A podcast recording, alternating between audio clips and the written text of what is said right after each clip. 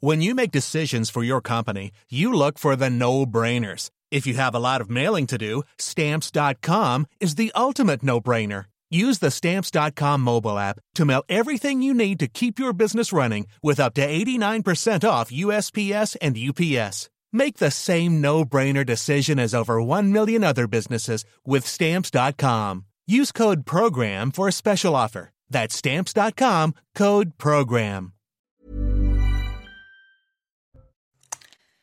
Moment historique ce jeudi 8 septembre 2022. La reine d'Angleterre a tiré sa révérence. Elisabeth II s'est éteinte dans sa résidence écossaise de Balmoral. Elle avait 96 ans. Aimée et admirée à travers le monde, des milliers de personnes se sont retrouvées devant le palais de Buckingham à Londres. Vous allez le voir et l'entendre, l'émotion sur place est très forte. Emmanuel Macron, Barack Obama, Volodymyr Zelensky, les dirigeants du monde entier ont rapidement réagi à la mort de la reine, rendant hommage à la souveraine à l'exceptionnelle longévité. En France, pays qu'elle affectionnait particulièrement, la tour Eiffel a été éteinte à minuit. The London Bridge is down, c'est le protocole qui entoure le décès de la reine, un plan répété et peaufiné plusieurs fois par an. Entre hommage et succession à la tête du royaume, tout a été pensé dans les moindres détails. Et puis la reine est morte, vive le roi. Son fils et héritier accède au trône à 73 ans avec le nom de Charles III, un nouveau rôle qu'il aura attendu toute sa vie.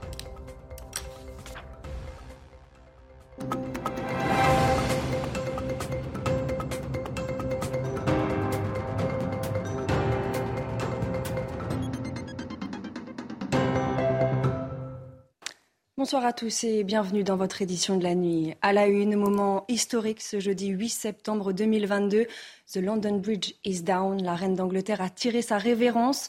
La souveraine est décédée ce jeudi à 96 ans dans sa résidence écossaise de Balmoral. Celle qui n'était pas destinée à monter sur le trône aura finalement régné plus de 70 ans. Retour sur sa vie, son règne et ses engagements avec Florence O'Kelly. Ce 2 juin 1953, la jeune femme qui s'agenouille n'a que 27 ans. Et ce jour-là, à l'abbaye de Westminster, elle est couronnée reine du Royaume-Uni et du Commonwealth en direct sur la BBC. En réalité, Elisabeth II a entamé il y a déjà 16 mois le plus long règne de l'histoire britannique, propulsée si jeune dans ce destin unique à la faveur des hasards de la vie. Lorsqu'elle naît le 21 avril 1926, elle n'est que troisième dans l'ordre de succession. L'histoire bascule lorsque son oncle, Édouard VIII, abdique par amour pour Wallis Simpson, une américaine divorcée. C'est alors le père d'Élisabeth qui accède au trône. George VI est couronné en 1937. Élisabeth devient princesse héritière. Lors de la Seconde Guerre mondiale, à seulement 18 ans, elle s'engage comme conductrice d'ambulance dans l'armée britannique. Cette passionnée d'équitation a déjà mis son devoir au premier plan. Je déclare ici et devant vous que toute ma vie, qu'elle soit longue ou courte, sera consacrée à vous servir et à servir notre grande famille impériale.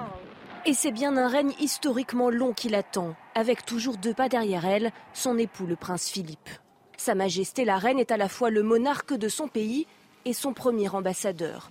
Au cours de son règne, elle aura côtoyé 15 premiers ministres britanniques, 10 présidents français, 12 chefs d'État américains, dont Donald Trump et sa désormais célèbre entorse au protocole au château de Windsor. Elisabeth II est à la tête d'un royaume, mais aussi d'une famille ultra médiatisée et souvent secouée par les scandales. 1992, Charles et Diana divorcent. Et cinq ans plus tard, en 1997, la monarchie vacille. La princesse de Galles meurt dans un accident de voiture à Paris et la froideur de la reine provoque l'incompréhension de ses sujets. La veille des obsèques, Élisabeth II finit par rompre son silence. Ce que je viens vous dire maintenant, en tant que reine et en tant que grand-mère, je le dis du fond du cœur. Tout d'abord, je souhaite rendre hommage en personne à Diana. Elle était un être humain exceptionnel et talentueux, dans les bons comme dans les mauvais moments, elle n'a jamais perdu son sourire et ses rires. Elle n'a cessé d'inspirer les autres avec sa chaleur et sa bienveillance. La reine acceptera finalement de placer les drapeaux en berne sur le palais de Buckingham et s'inclinera même devant le cercueil de Diana. Désormais, Elisabeth II prépare sa succession en bouleversant le protocole. Elle autorise le mariage de son fils Charles avec son amour de jeunesse, Camilla, et celui de son petit-fils Harry et de Meghan Markle, deux femmes divorcées. Élisabeth II, le ciment d'un royaume à travers les guerres, les soubresauts politiques et les attentats pendant sept décennies, longtemps vaillante malgré l'âge. Mais une page se tourne au décès de son époux, le prince Philippe. Elle perd alors celui qui fut son roc au cours de ses 73 ans d'union. Affaiblie, la reine avait récemment allégé son agenda, privilégiant les visioconférences et s'aidant par moments d'une canne pour marcher. Elisabeth II part au sommet de sa popularité, au terme d'une vie consacrée entièrement à ses 135 millions de sujets. L'émotion, le silence, les sanglots. À Londres, les sujets de la reine pleurent sa disparition tout ce jeudi après-midi et jusque tard dans la nuit. Britanniques et touristes se sont réunis devant le palais de Buckingham. Sarah Menaille était sur place pour CNews. Elle nous raconte. Beaucoup de tristesse en Grande-Bretagne à l'annonce officielle du décès d'Elisabeth II. Les gens se sont réunis en masse, en nombre sur le parvis de Buckingham Palace. On a vu des gens avec des gerbes de fleurs, des bouquets qu'ils ont voulu déposer devant ces grilles de ce palais, hein, résidence des monarques. On a vu des gens pleurer, évidemment, beaucoup d'émotions, beaucoup de tristesse de devoir dire adieu à leur souveraine celle qui a régné pendant plus de 70 ans sur le Royaume-Uni. Quelques God Save the Queen à travers la foule également avec des applaudissements. Et on a vu donc des Londoniens, des Britanniques venus de l'extérieur de Londres. Ils devraient d'ailleurs continuer à affluer ce week-end pour arriver ici hein, devant Buckingham Palace ou bien devant le château de Windsor, un petit peu à l'extérieur de Londres. On a vu également des touristes, notamment des touristes français en vacances euh, ici à Londres pendant quelques jours et qui en ont profité évidemment dès l'annonce eh bien, pour euh, venir devant ces grilles du palais de Buckingham Palace rendre un dernier hommage à Elisabeth II, symbole qu'elle était plus qu'une reine pour la Grande-Bretagne, mais qu'elle était aussi un personnage évidemment pour le monde entier. Que va-t-il se passer maintenant au décès de la reine d'Angleterre? L'opération London Bridge a été déclenchée depuis des décennies. Celle-ci est préparée dans les moindres détails. Les Britanniques entament aujourd'hui 12 jours de deuil national avec une série de protocoles à respecter. On voit tout ça dans le détail avec Michael Martin-Reim. London Bridge is down. C'est par ce nom de code que la première ministre britannique Liz Truss a appris la mort de la reine Elisabeth II. Un protocole prévu depuis les années 60 et qui est mis à jour plusieurs fois par an depuis. Une procédure prévue de longue date, révélée dans les grandes lignes par le Guardian en 2017.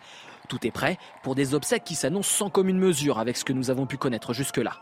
Suite à l'annonce du décès, 12 jours de deuil national vont être observés. La Première ministre informée, elle a averti le ministre des Affaires étrangères qui est chargé de prévenir les États sur lesquels la couronne britannique règne encore, les États du Commonwealth et les principaux partenaires commerciaux. Pour la diffusion de l'information, c'est le compte officiel de la famille royale qui a dévoilé l'information au monde entier avant qu'un chevalet soit installé devant Buckingham. On estime qu'il faudra neuf jours pour que tous les gouvernements du monde entier soient officiellement informés. Neuf jours, c'est le temps qu'il faudra attendre pour assister aux funérailles d'Elisabeth II à l'abbaye de Westminster. Il faut savoir que des répétitions de la cérémonie hommage étaient faites chaque année en présence de la reine Elisabeth II. Chaque détail compte et chaque détail est déjà peaufiné. Ces neuf jours serviront aussi à changer la face du Royaume-Uni, mais pas que avec en premier lieu l'accession au trône du prince Charles, qui à la mort de sa mère est devenu automatiquement le nouveau roi qui dit changement de sexe du souverain, dit aussi nouvel hymne national avec le retour du God Save the King.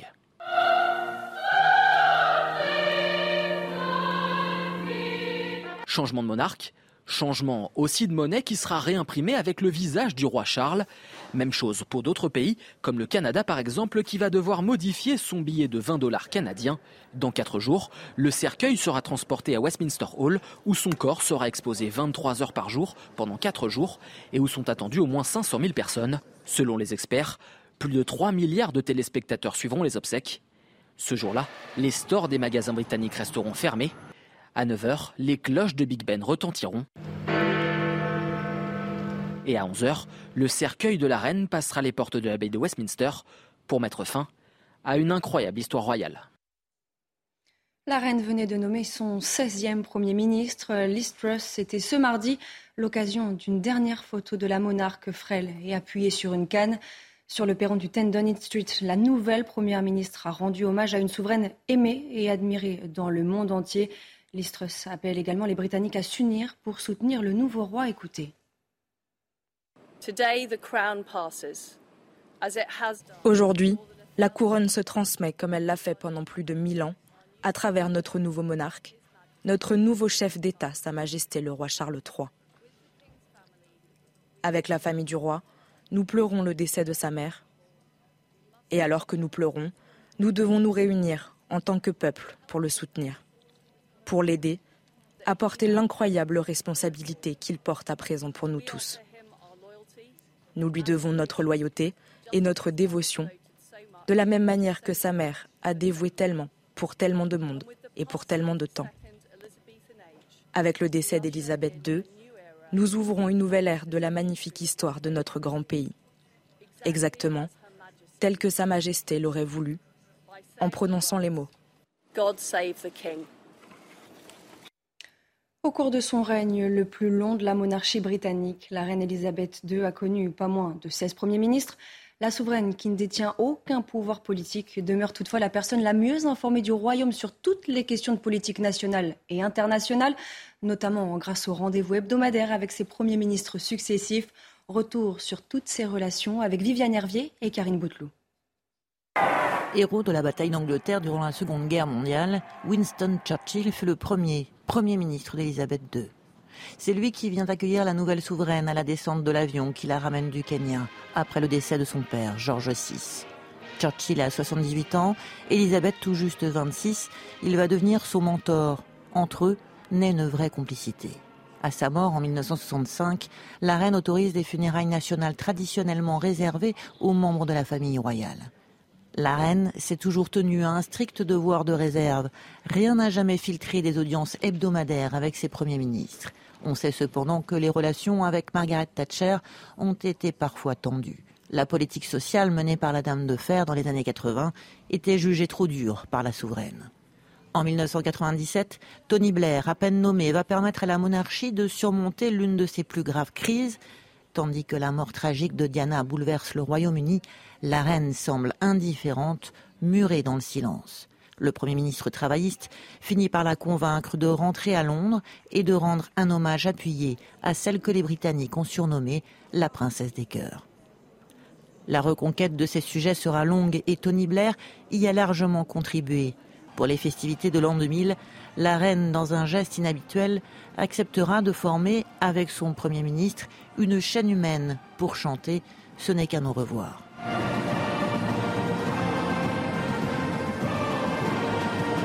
Élisabeth II détient le record du règne le plus long pour un monarque britannique et donc du nombre de premiers ministres avec qui elle a travaillé.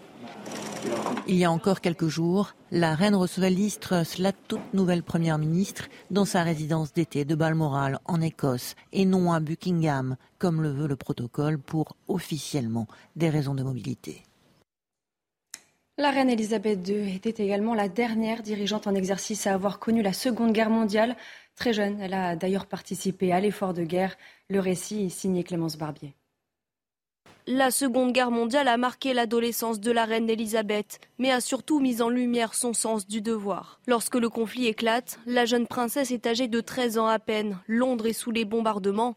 La famille royale est en danger mais refuse de quitter son peuple. Le gouvernement britannique émet alors la possibilité d'évacuer les princesses Elisabeth et Margaret vers le Canada, une option écartée immédiatement par leur mère. À l'approche de sa majorité, la princesse Elisabeth est nommée colonel des chefs des Grenadiers Guards et devient l'un des cinq conseillers d'État chargés de remplacer le roi en cas d'absence ou d'incapacité. Mais les rôles représentatifs ne conviennent pas à la jeune femme qui veut s'engager dans l'effort de guerre. Après avoir longuement insisté en 1945, elle est finalement autorisée à intégrer l'Auxiliary Territorial Service, la branche féminine de l'armée britannique. Elle reçoit alors une formation de chauffeur et mécanicienne pour ambulance et est promue capitaine. Alors qu'elle a passé la majeure partie de la guerre au château de Windsor, une fois la paix revenue, la princesse Elisabeth revient à Londres.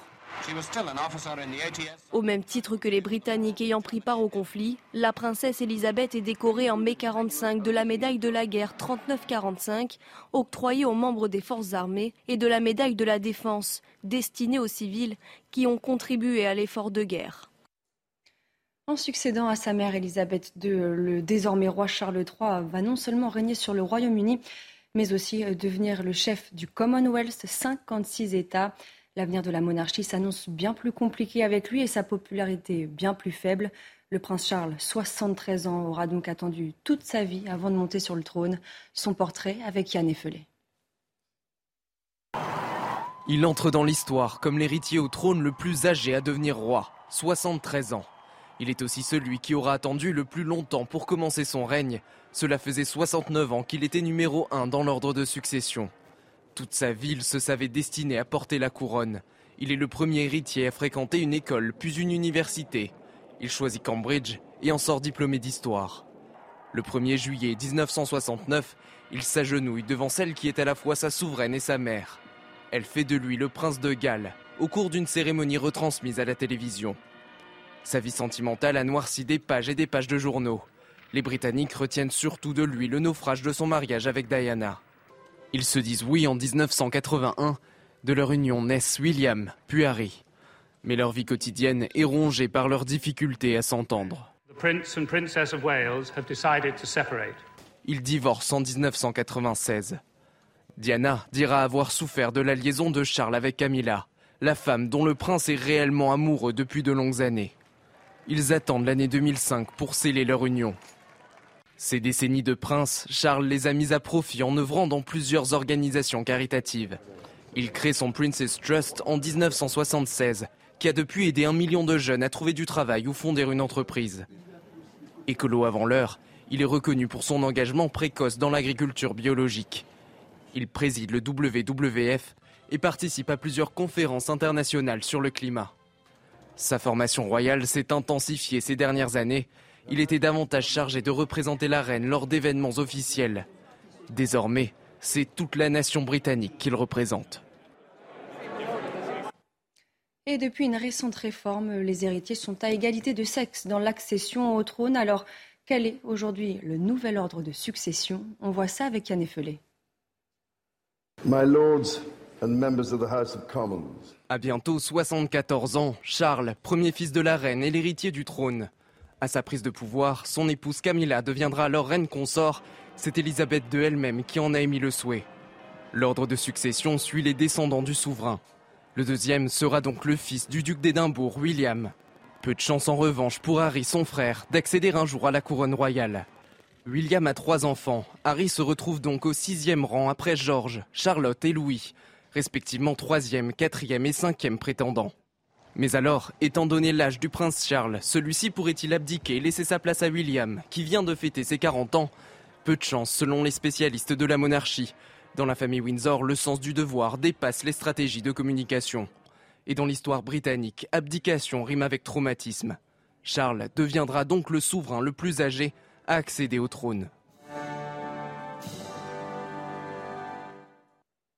Le monde unanime dans ses hommages à la reine, minute de silence à l'ONU, drapeau en berne sur le Capitole, jour de deuil au Brésil ou en Jordanie. Les marques de respect se sont multipliées aux quatre coins du globe. Son règne est défini par la grâce, l'élégance et un sens du devoir inaltérable, a déclaré Barack Obama. Faisant part de sa profonde tristesse, le président ukrainien Volodymyr Zelensky a déploré une perte irréparable. Elle était aussi une présence constante dans la vie des Canadiens qui la chériront toujours, a lui sobrement déclaré le Premier ministre Justin Trudeau. Aux États-Unis, les drapeaux sont en berne sur la Maison-Blanche, le Capitole, un peu partout dans le pays. Le président Joe Biden a ordonné de ne pas les relever sur les bâtiments publics, ambassades, bases militaires et navires de guerre, et ce jusqu'au coucher du soleil, le jour des funérailles d'Élisabeth II. Le président américain Joe Biden et la première dame d'ailleurs signé le livre de condoléances à l'ambassade britannique à Washington. Dans l'Hexagone, Emmanuel Macron garde le souvenir d'une amie de la France, une reine qui a marqué à jamais son pays et son siècle. C'est avec une immense émotion que j'apprends la disparition de Sa Majesté la Reine Elisabeth II. Le monde est en deuil. Voici le message écrit par la maire de Paris, Anne Hidalgo, sur Twitter. À Paris, justement, de nombreux anonymes se sont réunis devant l'ambassade de Grande-Bretagne.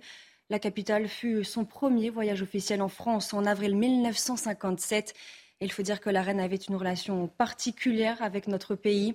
Émotion particulière également ce jeudi soir dans la capitale. Arthur Muriot, Mathilde Ibanez. Ici devant l'ambassade de Grande-Bretagne, à quelques mètres de l'Elysée. Ils sont nombreux à être venus rendre hommage à la reine Elisabeth II. Certains ont même eu quelques larmes. Ils sont venus déposer des fleurs et même parfois des bougies. Nous avons recueilli certains de leurs témoignages avec Mathilde Ibanez. C'est comme un roc, quoi. C'est, la vie sur nous, elle était au-dessus de. Donc moi, l'annonce de sa mort, ça me, ça me fait beaucoup de peine. Je crois que c'est, ça restera en tout cas dans l'histoire une très grande personne. Évidemment, c'est triste, elle est une personne, elle est un euh, être humain, mais c'est, euh, ouais, je, je, je dirais pas indifférent, mais c'est normal, c'est la vie. Hein. La reine Elisabeth II avait un rapport particulier avec la France. Elle y a effectué sa première visite au nom de son père en 1948, soit quatre ans avant son couronnement. Et sa dernière visite eh bien, remonte à 2014, au moment des commémorations du débarquement. Reine depuis 1952, Elisabeth II aura connu dix présidents de la République française. Francophile averti, la reine aura même entretenu avec certains d'entre eux des relations privilégiées. On voit ça avec Viviane Hervier. C'est avec beaucoup de plaisir que le prince Philippe et moi entreprenons aujourd'hui notre troisième visite d'État en France. Ce 9 juin 1992, lorsqu'Elisabeth II prend la parole aux côtés de François Mitterrand, la reine s'exprime en français. Elle pratique la langue de Molière depuis son enfance. Sa mère, très francophile, a tenu à ce que ses filles soient élevées par des gouvernantes françaises et belges. Elisabeth II a toujours entretenu avec la France un lien particulier. C'est le pays européen qu'elle connaît le mieux. Elle y a effectué cinq visites d'État, sans compter de nombreux voyages officiels ou privés. Tout juste mariée au duc d'Édimbourg, elle a 22 ans lorsqu'elle rencontre à Paris en 1948 le président Vincent Auriol. Le général de Gaulle, qu'elle admire, tient une place à part. Lors de son voyage officiel à Londres en 1960, la reine l'accueille à la gare Victoria au milieu d'une foule considérable venue acclamer le héros du 18 juin. Les visites d'État sont rares, une seule par président. Pour Valérie Giscard d'Estaing, elle aura lieu en 1976. La reine lui offrira, lors de sa venue à Buckingham Palace, Samba, un chiot labrador. Vingt ans plus tard, c'est au tour de Jacques et Bernadette Chirac d'être reçus en grande pompe. Le président avait provoqué un mini-scandale en effleurant la main de la reine. De la visite d'État du couple Sarkozy en mars 2008, on a surtout retenu la révérence de Carla Bruni et son chapeau qui ont fait sensation dans la presse britannique. Le 6 juin 2014, François Hollande reçoit la reine pour commémorer les 70 ans du débarquement allié sur les plages de Normandie. Ce sera sa dernière visite d'État en France à la mémoire de la monarque qui, lors d'un de ses derniers séjours à Paris, avait inauguré avec euh, Anne Hidalgo le marché aux fleurs Reine Elisabeth II sur l'île de la Cité. Eh bien, ce jeudi soir, la tour Eiffel a été éteinte une heure plus tôt, à minuit, au lieu d'une heure. Elisabeth II d'Angleterre fait partie des personnages les plus emblématiques du monde qui aura progressivement modernisé l'image de la monarchie britannique devenant même une véritable icône de la pop culture, de The Clash à The Crown, la reine d'Angleterre, une source d'inspiration pour les artistes. On voit ça avec Olivier Benkemoun. God Save the Queen, crié en 1977 les Sex Pistols. Un titre plutôt hostile à la reine, mais qui fait partie de sa légende, tout comme ses portraits réalisés par Andy Warhol en 1985. Son visage, on le retrouve partout. T-shirt, billets de banque, timbre. Elisabeth maîtrise son image et maîtrise l'humour.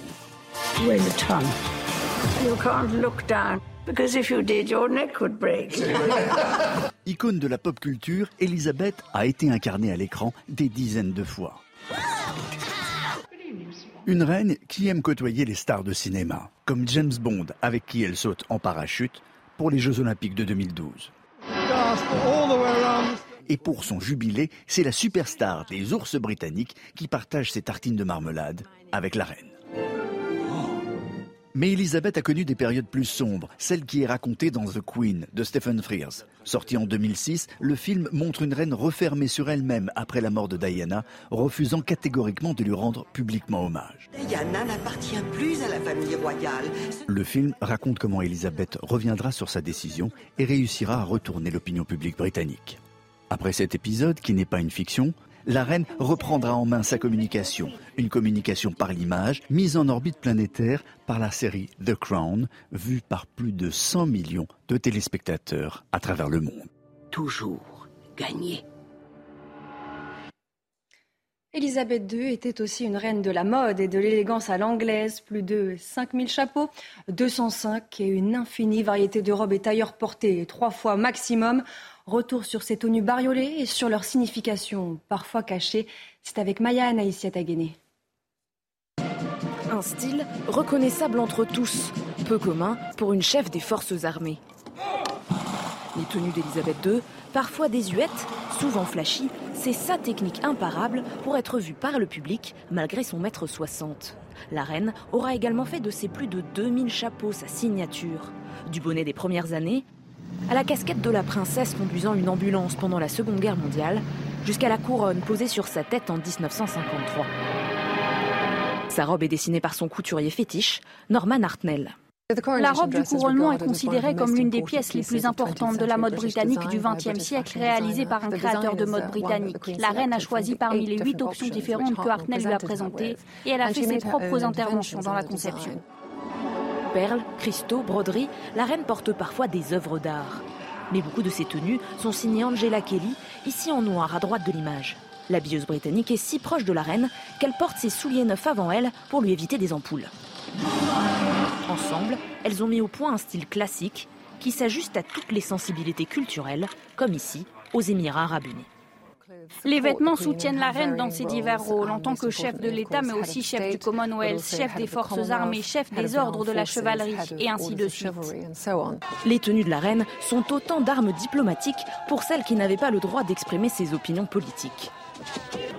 Pourtant, certains de ses choix vestimentaires ont semé le doute comme ce chapeau porté au Parlement en plein Brexit. Avec ses cinq fleurs jaunes disposées en cercle sur fond bleu, la ressemblance avec le drapeau européen est troublante. Mais Angela Kelly affirmera dans un livre qu'il ne s'agissait que d'une coïncidence. Un an plus tard, alors que Donald Trump est en visite au Royaume-Uni, Elisabeth II choisit trois broches.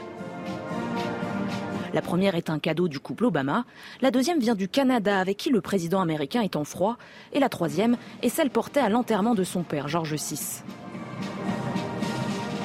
La reine essayait-elle de passer un message sans un mot? Elle le faisait en permanence avec son personnel grâce à un code secret impliquant son traditionnel sac de marque britannique. Bras gauche, l'entretien pouvait continuer. Bras droit, la reine s'ennuyait. Il était temps de s'en aller. Encore une preuve d'amour des Britanniques à leur souveraine. Les clubs de Première Ligue ont rendu hommage à la reine. Une minute de silence a eu lieu lors des matchs de football européen appliquant les équipes anglaises. Manchester United et la Real Sociedad ont rendu hommage avant leur rencontre de Ligue Europa, tout comme les joueurs de West Ham avant leur match de Ligue Europa conférence. Regardez. Royal family, Old Trafford, please stand to observe a moment of silence in her memory.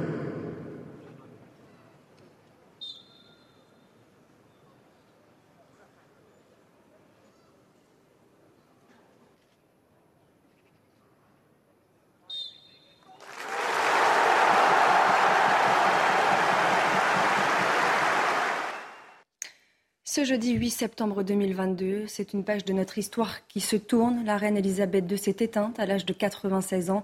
La reine a traversé les âges, enjambé deux siècles, régné jusqu'à son dernier souffle. Retour en image sur un règne de 70 ans.